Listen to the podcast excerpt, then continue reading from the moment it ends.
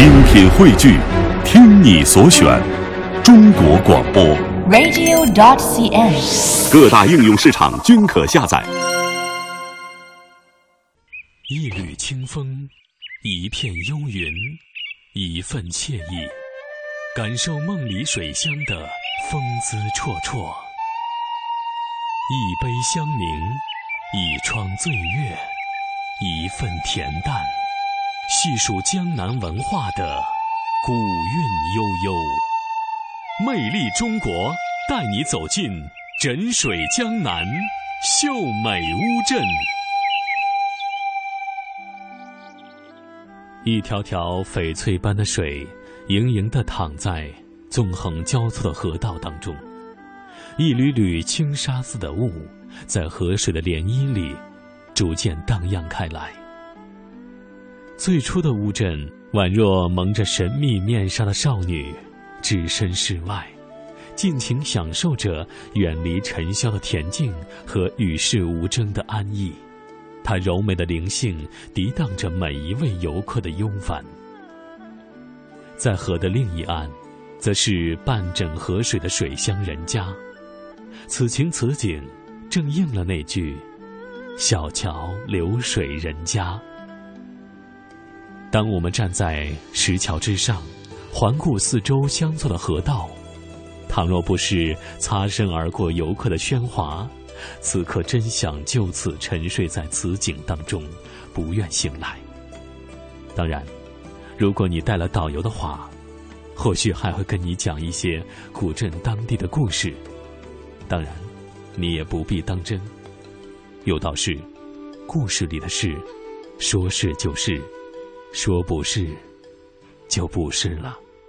我们景区的交通工具主要还是以船为主的，不管是这种大的摆渡船还是小的游船，都是我们的师傅人工摇橹的。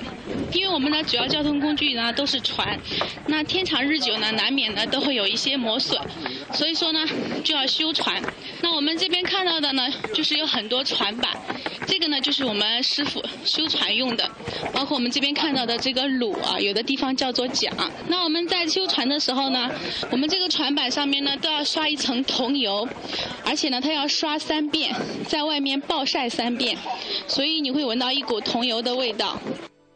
在乌镇的景区有一个蓝印花布的晒布场，十多米高的铁栅栏上，挂着长长的蓝印花布，置身其中，仿佛走进了一个大大的衣柜里。蓝印花布是一种曾广泛流行于江南民间的古老手工印花织物，它起源于秦汉，兴盛于商业发达的唐宋时期。它那朴拙优雅的文化韵味，在我国民间艺术当中堪称独树一帜。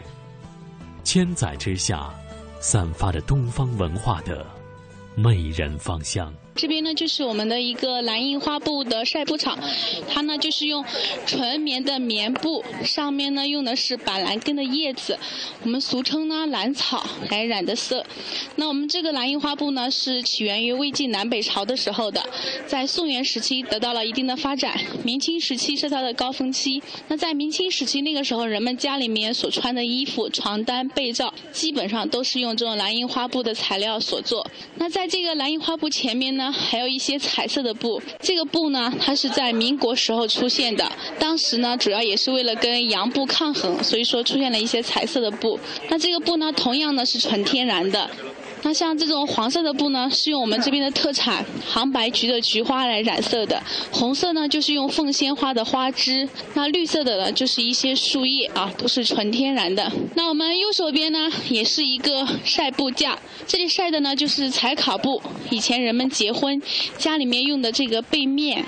那这种背面呢是彩卡布，它采用的是一个套色原理，是五颜六色的。制作的时候呢，工艺比较复杂，成本也比较高。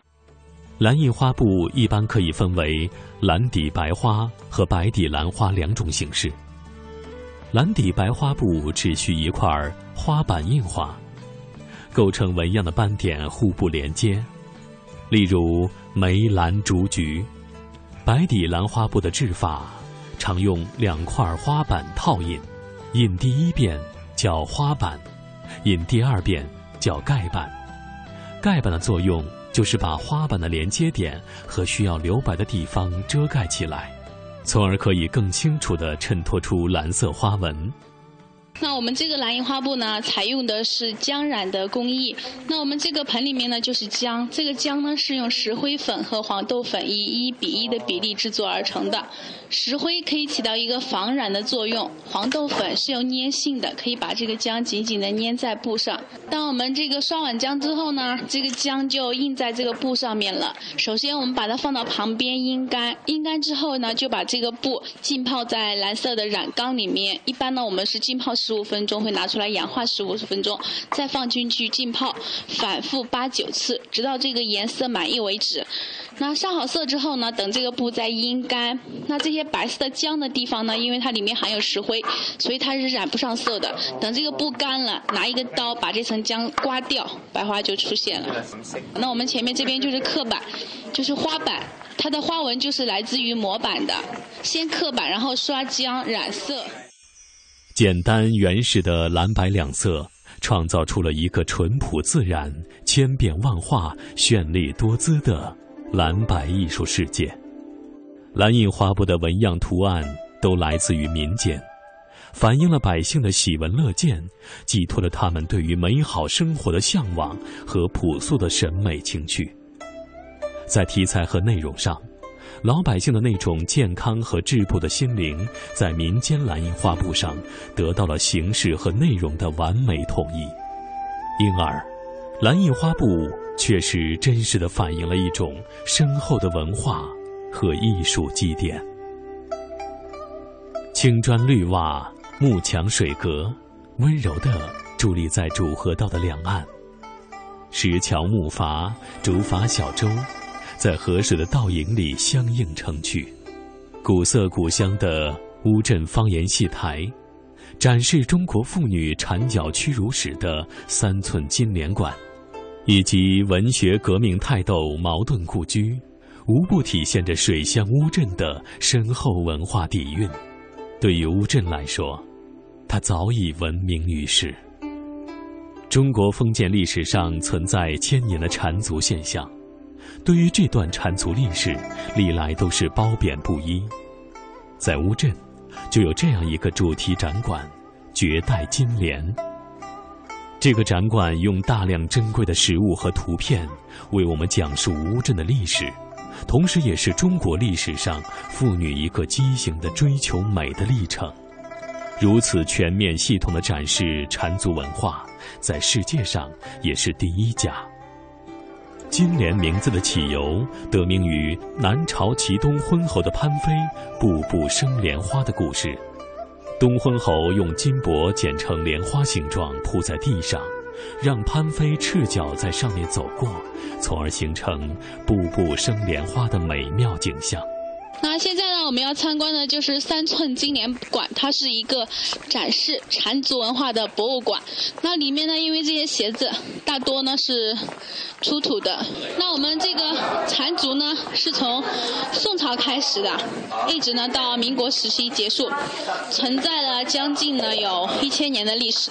在那个时代，评价一个女孩子长得漂不漂亮，不看长相，也不看身材，看的就是这个脚，越小越漂亮。所以没办法，女孩子一定要裹脚，不裹脚她是嫁不出去的。那我们可以看一下，这里呢就是三寸金莲的一个图片，它呢就把四个脚趾头完全的裹在脚底下面，最后还要把脚面骨打折，这样一来呢，这个脚就非常的短了，三寸呢差不多也就十厘米左右，非常的小。这个展馆里面呢是收藏了两百七十多双这个鞋子。当然，地区跨有这个北方的、南方的、中原的、江南的。这边这两双就是镇馆之宝啊，这两双是我们的镇馆之宝，因为这双是宋朝的，北宋时期，当时当时还没有流行裹小脚，它是以裹瘦为美的，所以是细长型的，也是官宦人家的女孩子所穿，叫雀头鞋，因为它前面翘起，像喜鹊的头部。那这双鞋呢，就是明朝的一双鞋子，是一个标准的三寸金莲。这个是在我们乌镇出土的。明朝的时候，明朝和清朝是裹脚的高峰期。那明朝这边禁止拍照的啊，跟大家讲过一遍了啊。那我们这个鞋子的话呢，明朝的时候我们都知道，开国皇帝朱元璋他的妻子马皇后就是因为从小没有裹过脚是大脚，所以被人讽刺为露马脚和马大脚。所以那个时候三寸金莲这种是很深入人心的。展馆共展出了中国历史上各地不同的缠足鞋八百二十五双，还有众多图片及缠足用具，可能现代人无法想象，几百年前，中国妇女判断自己是否美丽，最主要的不是美丽的容貌、丰满的身材，而是自己的脚是否小、是否迷人。那时三寸小脚就是最美的标准。另外一种说法是，莲花作为一种美好、珍贵、吉祥的象征，有很高的地位。以莲花来称妇女小脚，当属一种美称。而为什么要在莲前加一个“金”字呢？